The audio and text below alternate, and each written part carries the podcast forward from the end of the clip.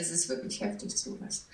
Also so richtig diese typischen Gebäudeecken im Kinderzimmer, im Bad und im Schlafzimmer ähm, extrem schimmelt und ja, und es ist auch so eine Größenordnung, wo man jetzt sagen kann, Sie müssen da eigentlich ausziehen. Bloß da können wir in der Beratung nichts machen. Da haben wir gerade Ulrike Körber gehört. Sie ist von der Verbraucherzentrale Sachsen und sie hat da gerade über extreme Fälle von Schimmel in Wohnungen gesprochen. Das Thema betrifft viele Menschen hier in Leipzig, gerade jetzt zur kalten Jahreszeit. Wie unser späterer Interviewgast Andreas Sauer erklärt, ist Schimmel in Leipziger Altbauwohnungen genauso ein Problem wie in schicken Neubauten und deswegen und weil auch viele das Problem kennen, wollen wir uns heute mal mit dem Thema auseinandersetzen. Herzlich willkommen bei dieser Folge von Radio für Kopfhörer. Mein Name ist Levi Steven Wortmann. Moin. Mephisto 976, Radio für Kopfhörer. Es gibt kaum eine Wohnung, wo es keinen Schimmel gibt. In der Dusche, in der kalten Ecke, im Kühlschrank oder auch an der alten Dichtung am Fenster. Es gibt recht viele Gründe, warum Schimmel entstehen kann und genau damit hat sich jetzt auch mein Kollege Leonard Römer beschäftigt, der mir gerade gegenüber sitzt. Moin Leonard. Moin Leven. Leonard, direkt meine wichtigste Frage zuerst. Was mache ich denn, um Schimmel in meiner Wohnung zu vermeiden? Um Schimmel zu vermeiden, muss man vielleicht erstmal verstehen, wie Schimmel überhaupt entsteht. Schimmel entsteht durch zu viel Feuchtigkeit, die an den kalten Stellen der Wohnung meistens an den Außenwänden kondensiert und sich dort sammelt. Um zu vermeiden, dass es dann zu Schimmel kommt, gibt es eigentlich zwei Methoden. Das eine ist das Heizen. Dadurch geht die Feuchtigkeit von diesen kalten Wänden in die Luft und dann muss man eben nur noch lüften, damit sie eben am besten durch gegenüberliegende Fenster aus der Wohnung entweicht.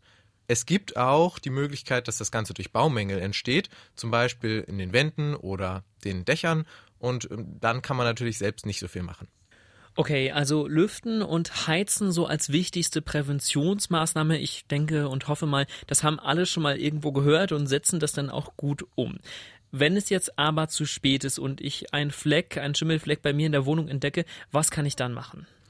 Am wichtigsten ist es schnellstmöglich zu handeln, solange der Schimmel noch klein ist, ehe es schlimmer wird wenn es erst ein paar Flecken sind, dann kann man das auch übergangsweise erstmal entfernen, desinfizieren, am besten mit Haushaltsmitteln wie Alkohol oder Spiritus. Besonders auf porösen Oberflächen ist das wichtig, wie Wänden oder Tapeten. Das empfiehlt jedenfalls Ulrike Körber von der Verbraucherzentrale Sachsen. Sobald es dann auf der Wand oder auf Tapete ist, dann nehme ich da am günstigsten Fall medizinischen Alkohol. Ich kann auch Brennspiritus nehmen oder ja, Spiritus allgemein. Nur Essig sei auf jeden Fall nicht zu empfehlen, denn der ist noch mehr Nährboden für den Schimmel. In jedem Fall sollte man die VermieterInnen kontaktieren, damit diese eben auch eine Chance haben zu reagieren und zu gucken, ob Baumängel die Ursache für den Schimmel sind.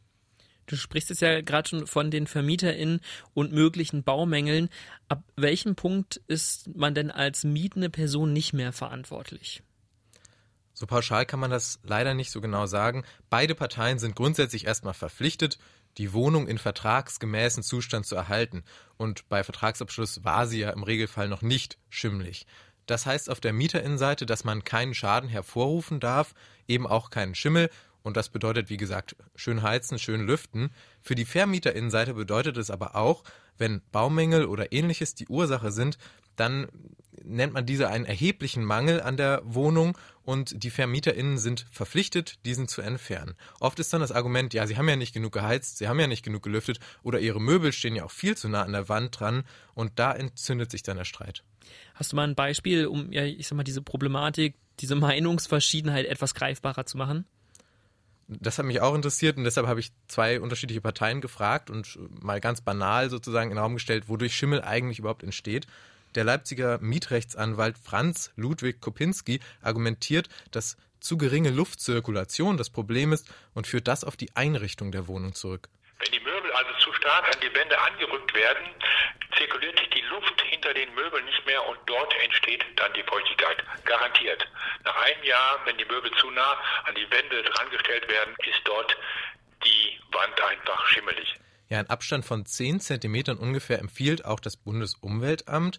Anke Mateika, die Vorsitzende vom Mieterverein Leipzig, sieht das Ganze aber differenzierter. Was vom Mieter zum Beispiel auch nicht verlangt werden kann, dass man Möbel fünf bis zehn Zentimeter von der Wand wegstellt. Also wenn ich jedes Möbelstück, auch den Schrank zehn Zentimeter in den Raum reinstellen muss, dann ist keine vernünftige Vermietbarkeit eigentlich gegeben. Beziehungsweise dann sollte ich natürlich von vornherein hinterfragen, ob es da nicht schon Probleme irgendwo mit Schimmel gegeben hat. Man sieht also, es kann an beiden liegen. Baumängel können die Ursache sein oder aber ein falsches Wohnverhalten. Okay, über vernünftiges Heizen und Lüften oder auch die Möbel ein Stück in den Raum reinrücken, das kann ich ja noch nachvollziehen und das ist ja auch total vernünftig. Das Ganze hat ja aber auch irgendwo seine Grenzen. Also die Vermietung kann ja nicht von den MieterInnen verlangen, die jetzt den ganzen Tag laden, ähm, das Fenster offen zu haben und gleichzeitig die Heizung auf fünf. Jetzt, um es ein bisschen überspitzt darzustellen. Nein, das kann sie natürlich nicht verlangen. Das ist ja auch gar nicht sinnvoll, wenn Baumängel die Ursache des Problems sind, sagt jedenfalls Anke Mateika. Vom Mieter kann man natürlich nicht verlangen, dass er durch ein angepasstes Heizen oder Lüften das ausbügelt, was durch Baumängel hervorgerufen wird. Also das kann vom Mieter nicht verlangt werden. Regelmäßiges Stoßlüften zwei bis dreimal am Tag ist aber auf jeden Fall sinnvoll und das können die VermieterInnen auch verlangen. Laut Verbraucherzentrale Sachsen sollten Räume zudem mindestens 16 Grad warm sein, am besten aber so um die 20 Grad. Einfach ist das natürlich nicht immer, besonders in schlechter isolierten Gebäuden und auch jetzt gerade bei den steigenden Energiepreisen. Letztlich steht beim Thema Schimmel für mich jetzt immer noch am Ende äh, die Frage im Raum, ab wann es denn dann auch eigentlich gesundheitsgefährdend sein kann. Ja, Leben, dazu muss man sagen, dass Schimmelsporen an sich eigentlich etwas ganz Natürliches sind. Die sind quasi überall in der Luft um uns rum, die atmen wir den ganzen Tag ein. Wenn die Konzentration aber zu hoch ist, dann kann das die Gesundheit gefährden. Dazu gibt es tatsächlich auch Studien und oft zeigen sich dann allergische Reaktionen oder Atemwegsbeschwerden. Natürlich ist jetzt eine laufende Nase nicht immer direkt auf den Schimmel zurückzuführen, besonders jetzt im Winter, aber das muss sich dann im Einzelfall zeigen. Das gilt ja auch ganz allgemein für das Schimmelproblem. Wir können festhalten, wenn man etwas entdeckt, so schnell wie möglich reagieren, damit es nicht noch größer wird und sich bei der Vermietung melden. Alles klar. Vielen Dank dir, Leonard, für die ganzen Informationen. Gerne wenn sich der Schimmel schon recht weit ausgebreitet hat oder es eben doch einen Streit zwischen Vermietung und MieterInnen gibt, dann braucht man einen Sachverständigen, der oder die den genauen Ursachen auf den Grund geht. Andreas Sauer ist Ingenieur und Sachverständiger für Bauschäden, wie unter anderem halt auch Schimmel. Er ist schon seit vielen Jahren hier in Leipzig tätig und ich habe gestern mit ihm über die Probleme hier in der Stadt gesprochen. Schönen guten Tag, Herr Sauer. Es freut mich, dass wir jetzt das Interview führen. Ja, schönen Tag. Herr Sauer, wie ist denn da Ihre Einschätzung hier im Stadtgebiet? Schimmel gibt es natürlich überall, aber ist es in Leipzig ein ganz besonderes Thema? Äh, das ist, nie, äh, das ist nicht größer wie in anderen Städten, ob in Dresden, Chemnitz oder in Leipzig auch. Das sind natürlich auch die Gründerzeithäuser, äh, sind ja nur nicht alle saniert zu Top-Preisen, sondern sind auch welche, die im Bestand sind und zu, preiswerten Wohnraum noch zur Verfügung stehen. Aber es bleibt natürlich so, äh, Schimmel ist auch, äh, wenn er über einen längeren Zeitraum in, in Deckenebenen oder hinter Küchen ist, äh, nicht sofort sichtbar. Ja. Also er wird ja meist bei Wohnungswechsel schon entdeckt und da kann man den beheben und beseitigen. Aber es ist ja auch so, dass man Schimmel an Gründerzeithäusern bei der Sanierung beseitigen muss schon mal eine gute Nachricht, dass es jetzt in Leipzig kein spezifisches Problem ist, sondern eigentlich ähnlich aussieht, auch wie hier so in den Nachbarstädten. Was würden Sie denn sagen, sind denn so die häufigsten Ursachen für Schimmel? Was, was bekommen Sie da so mit? Wann entsteht Schimmel am häufigsten?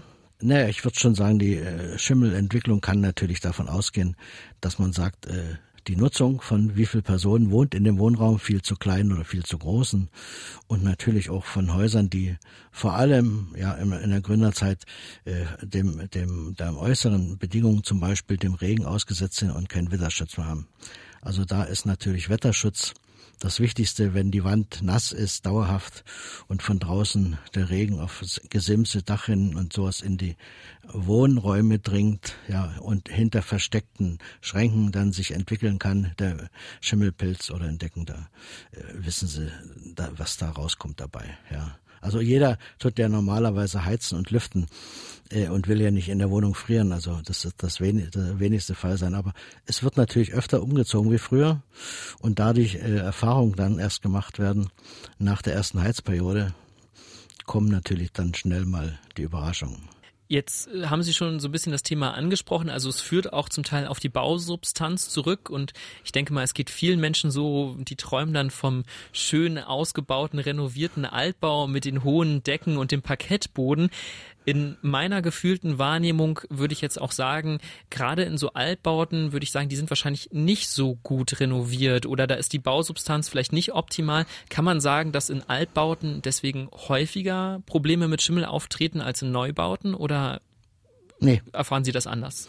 Das äh, muss man eigentlich äh, sagen, das stimmt nicht, denn die gerade die über 100 Jahre alten, so richtige Altbauten, äh, da sind, es gibt Bauzeit typische Fehler äh, aus den Epochen, wie zum Beispiel in den Kriegsjahren, 30er, in den 30er Jahren, 40er Jahren sowas.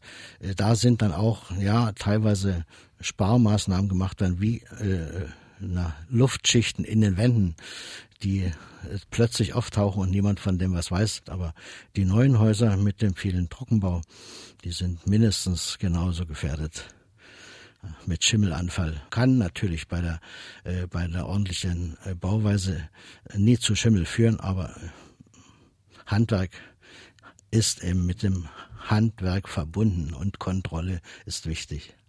Jetzt habe ich gerade eben ja auch schon mit meinem Kollegen so ein bisschen drüber gesprochen, wodurch Schimmel entstehen kann, aber ähm, können Sie das vielleicht nochmal ansprechen oder was ist da so Ihre Erfahrung, wenn Sie sagen, es kann gar nicht pauschalisiert werden, Altbau ist besser als Neubau oder umgekehrt, ähm, spielt ja auch dann das Verhalten der Bewohner in eine wichtige Rolle. Wo, was sind da so die wichtigsten Sachen, auf die man achten sollte? Naja, als, als Neuer, äh, zum Beispiel, wenn man neu eine Wohnung anmietet, sollte schon mal geguckt werden, ob es tatsächlich ein, im Badbereich zum Beispiel eine Ablufthaube gibt. Also ein, ein Abluftschornstein mit einer Abluftklappe, sowas normal. Es wurde natürlich immer dann auf das Fenster verwiesen, aber das Fenster ist natürlich äh, nicht unbedingt für den Duschenden, der anschließend sich am Fenster, sondern da geht dann die Tür auf und der ganze Dampf geht dann in die Wohnräume. Und das ist äh, zu vermeiden, wenn man über der Dusche oder im, im, im Duschbereich oder Badbereich eine Abluft Schornstein hat, dann ist es schon einmal ausgeschlossen, dass sich die Luftfeuchtigkeit in der Wohnung verteilt. Naja, und dann beim, bei der Erdgeschosswohnung muss man eben auf das Spritzwasser im Sockelbereich gucken, ob dort draußen der Sockel dicht ist oder nicht. Jetzt denke ich vor allem immer so an das Thema Heizen und Lüften dabei. Also wer das, was ich als erstes mit Schimmel verbinde, vernünftig heizen, immer wieder durchlüften. Was sagen Sie dazu? Im, Im Normalfall kann, wenn man dann die Stellen kennt bei seiner Wohnung, äh, dann kann das natürlich ausschlaggebend sein. Ja. Vielleicht zum Abschluss ein bisschen perspektivisch in die Zukunft geschaut. In Leipzig wird ja sehr, sehr viel gebaut. In Leipzig wird viel renoviert. Die Stadt ist am Wachsen und dementsprechend ja auch der Wohnraum und der Umgang mit dem Wohnraum. Kann man davon ausgehen, dass das einen positiven Einfluss darauf hat, dass es vielleicht in Zukunft weniger Schimmelprobleme in der Stadt geben wird? Man sollte denken, theoretisch haben wir das alles im Griff. Auch bei Neubauten erst recht wo ja wieder noch einmal Forderungen steigen. Aber äh, dicht heißt eben auch nicht dicht. Also wir müssen ja in den Räumen leben. Also müssen wir die Lüftung äh, auf jeden Fall organisieren. Und eine Zwangslüftung, die nicht mechanisch erfolgt, ist sicherlich immer besser weil äh, die funktioniert eben zwangsweise. Und Wohnungen, die fensterseitig auf der Wohnseite, auf der einen wie auf der anderen Fenster haben, mit einer Querlüftung, sind eben besser als eine Wohnung, die nur einseitig belüftet wird von der Fensterseite. So Andreas Sauer, Sachverständiger für Schäden an Gebäuden. Herr Sauer, sehr vielen Dank für Ihren Einblick in Ihren Berufsalltag. Bitte, bitte, gerne. Wenn euch solche Themen hier aus Leipzig interessieren, dann hört auch gerne bei der nächsten Folge wieder rein. Da soll es dann darum gehen, warum schon zum 80. Mal ein Leipziger Bürger zum Ehrenbürger der Stadt Leipzig ernannt wurde, aber noch nie eine Frau, obwohl es da ja offensichtlich genügend Potenzial für gibt. Ansonsten schaut auch immer gerne auf unseren Social Media Kanälen vorbei. Die Links dazu findet ihr in den Show Notes der Folge. Letztlich noch ein Dank an Magdalena Uwer und Leonhard Römer für die redaktionelle Arbeit und die Produktion dieser Folge. Das war's nämlich für heute mit Radio für Kopfhörer. Mein Name ist Leven Wortmann. Auf Wiederhören. Mephisto 976, Radio für Kopfhörer.